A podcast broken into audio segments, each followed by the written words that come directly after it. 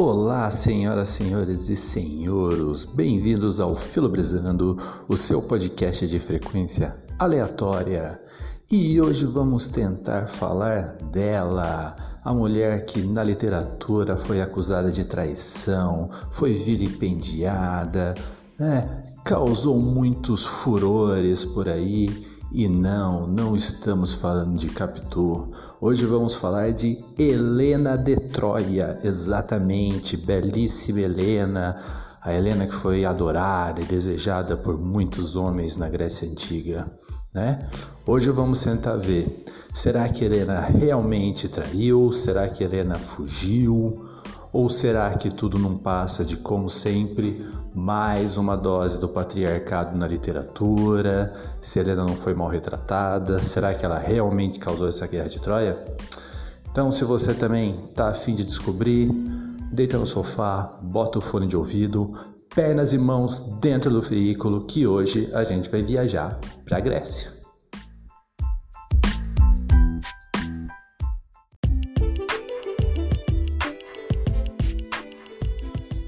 Antes de mais nada, para começarmos a defesa de Helena de Troia, precisaremos dizer que Helena nem era de Troia. Na verdade, ela era Helena de Esparta e, inclusive, tem seu nascimento numa condição um pouco peculiar. Como vocês já devem saber, a maioria dos problemas na Grécia Antiga aconteciam quando algum dos deuses não conseguiam controlar o seu bingolim dentro das calças e um dos principais era Zeus. Zeus, em um dado belíssimo dia, estava passeando pelos céus em sua forma de cisne quando é perseguido por uma águia. Em seu desespero, Zeus busca refúgio em um casebre onde moram duas pessoas, o casal Leda e Meneleu. Ainda na forma de cisne, Zeus consegue, e não me pergunte como, convencer Leda a se acasalar com ele. Semanas depois, Leda dá luz a um ovo e desse ovo nasce Helena. Helena é vista pela primeira vez na história em uma peça de Eurípedes. Eurípedes era um pantamineiro, um poeta, um contador de histórias grego. Eurípides falava muito sobre a existência humana, principalmente sobre a condição feminina na existência humana, e ele descrevia Helena como sendo uma joia rara de beleza, né? Como ainda criança virava a cabeça de muitos homens e como eles se perdiam com toda essa beleza. Hum? Aos 12 anos, Helena enfrenta o seu primeiro drama da vida. Helena é sequestrada por Teseu, o mesmo Teseu que era conhecido na Grécia como herói por ter matado o Minotauro da ilha de Creta.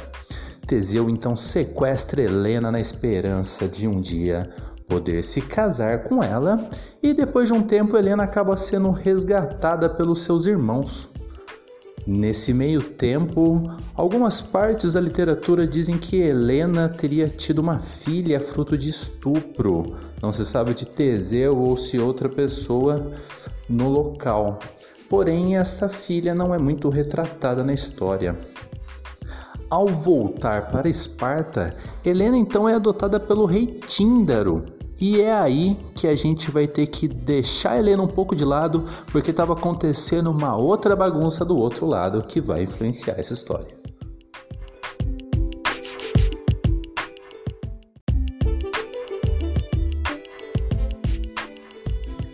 Enquanto a gente abandona um pouquinho nossa querida Helena, do outro lado do mundo, na verdade nem tão do outro lado assim, apenas lá no Monte Olimpo, um casamento muito legal está acontecendo.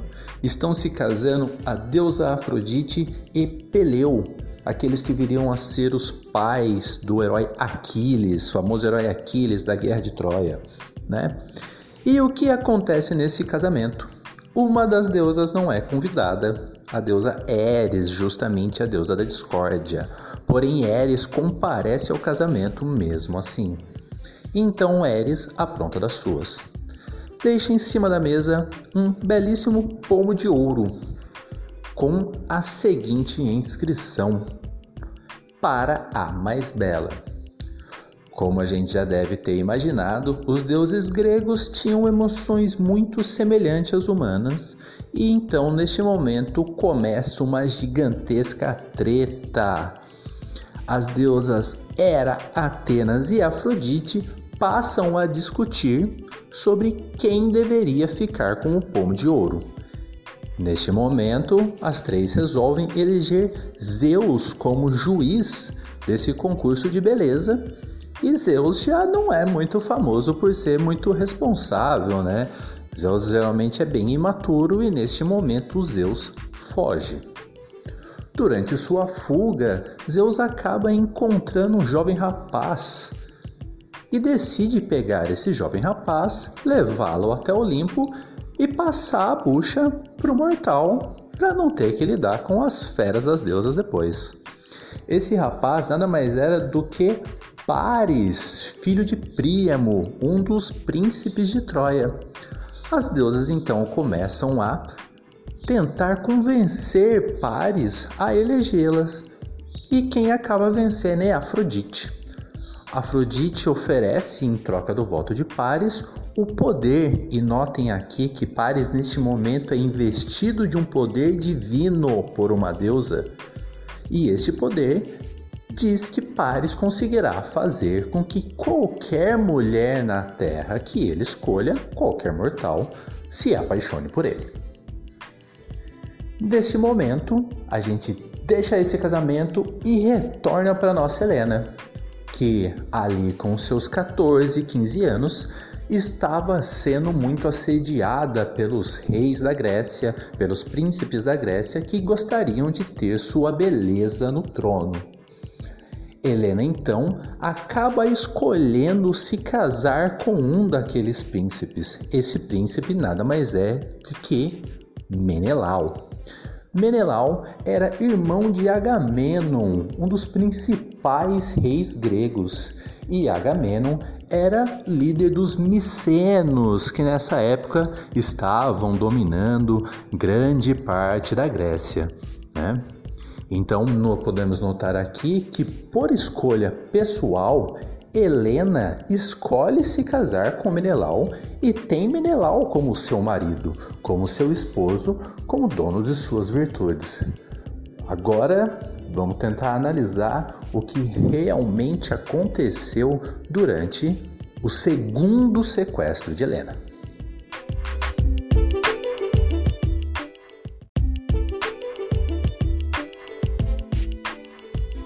Durante a viagem de Menelau para a ilha de Creta, o reino de Menelau acaba recebendo a visita de uma comitiva troiana.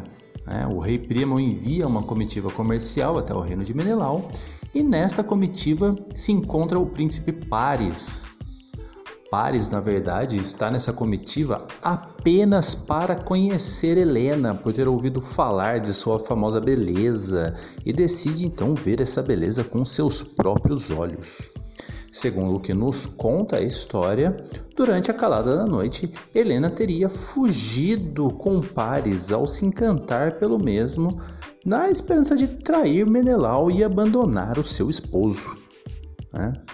Aqui a gente vai parar um pouco a história e vamos pedir ajuda para um filósofo grego, um grande retórico do período pré-socrático, e eu estou falando de Górgias.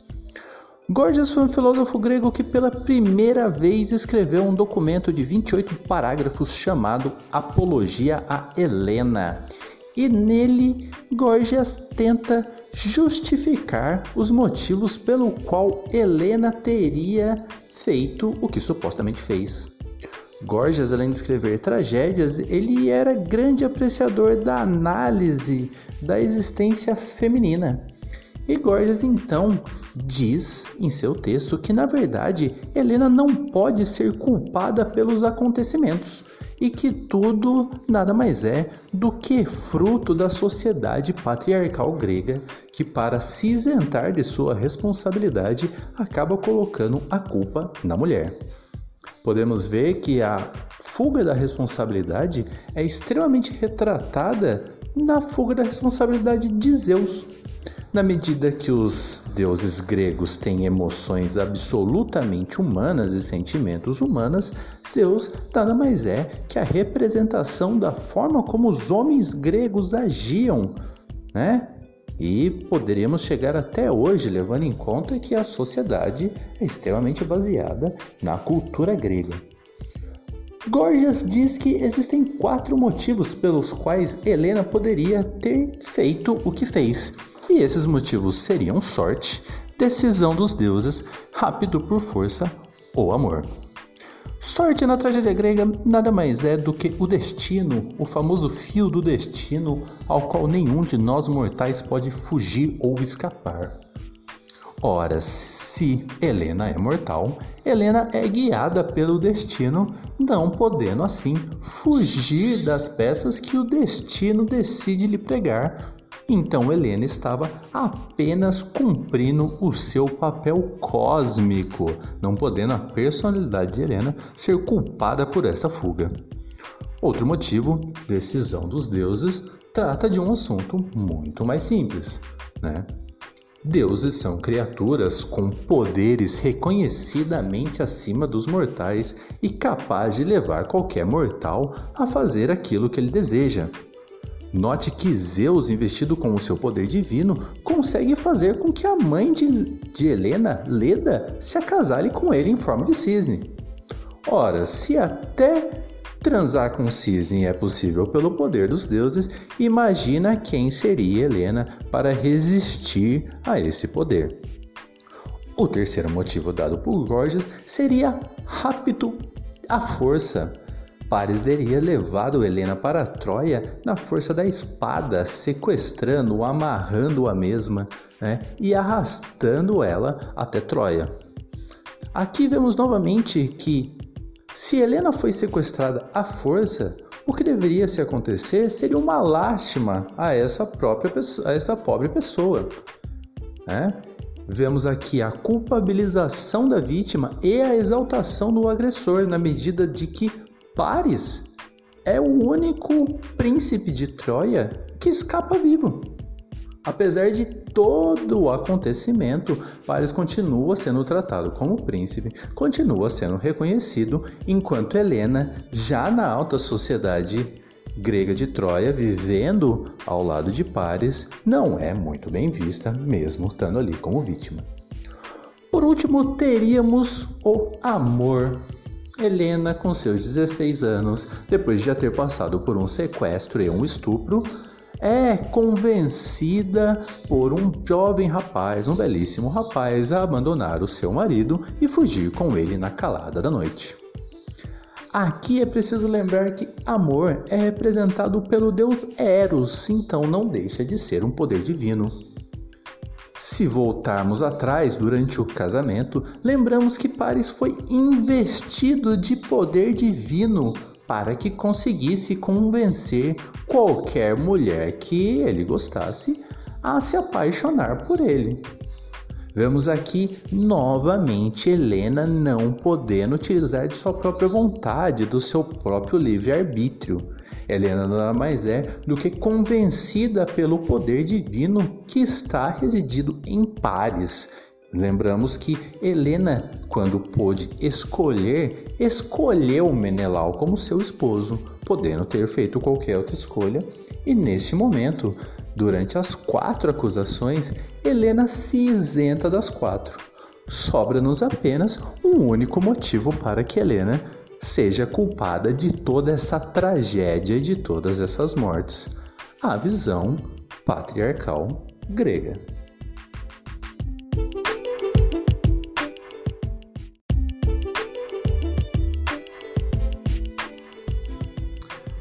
Por fim, após já termos justificado todos os motivos pelos quais Helena poderia ter supostamente feito o acontecimento, precisamos analisar o que realmente teria acontecido na história.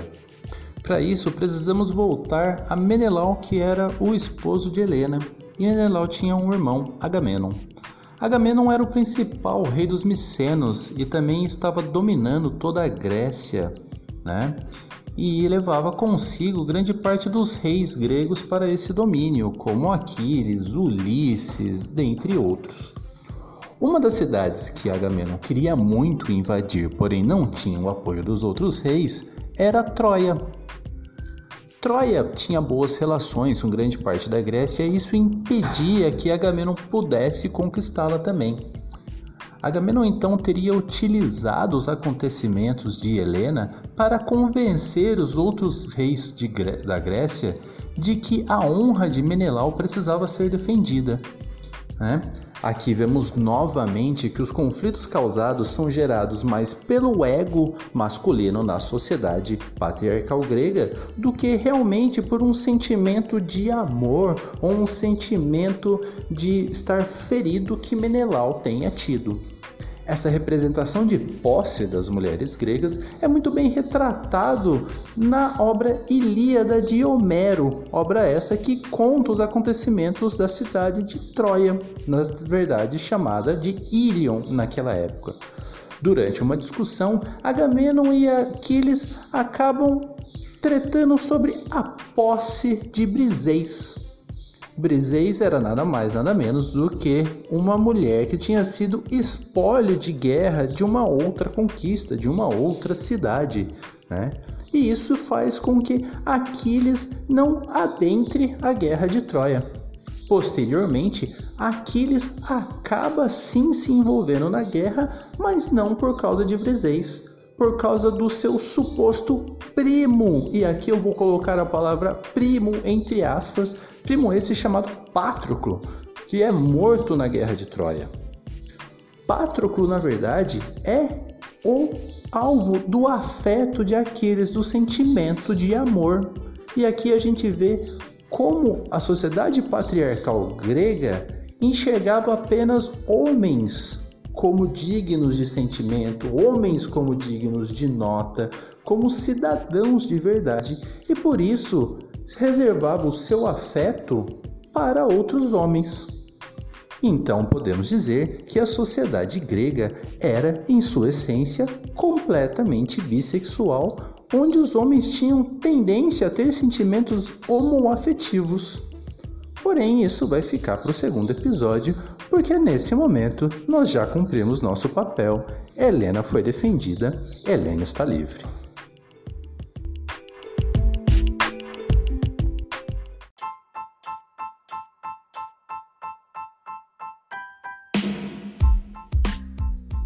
Chegou ao fim o primeiro episódio de Filobrizando. Obrigado a vocês que acompanharam esta viagem até aqui e espero que vocês tenham se envolvido com essa história de Helena, tenham se apaixonado por ela, assim como eu e muitos outros gregos se apaixonaram, e que lembrem de Helena não mais apenas como a mulher que carregou toda a beleza oriunda dos deuses, mas a mulher também que durante milênios carregou nas costas toda essa dor, toda essa perseguição da sociedade patriarcal grega. Obrigado.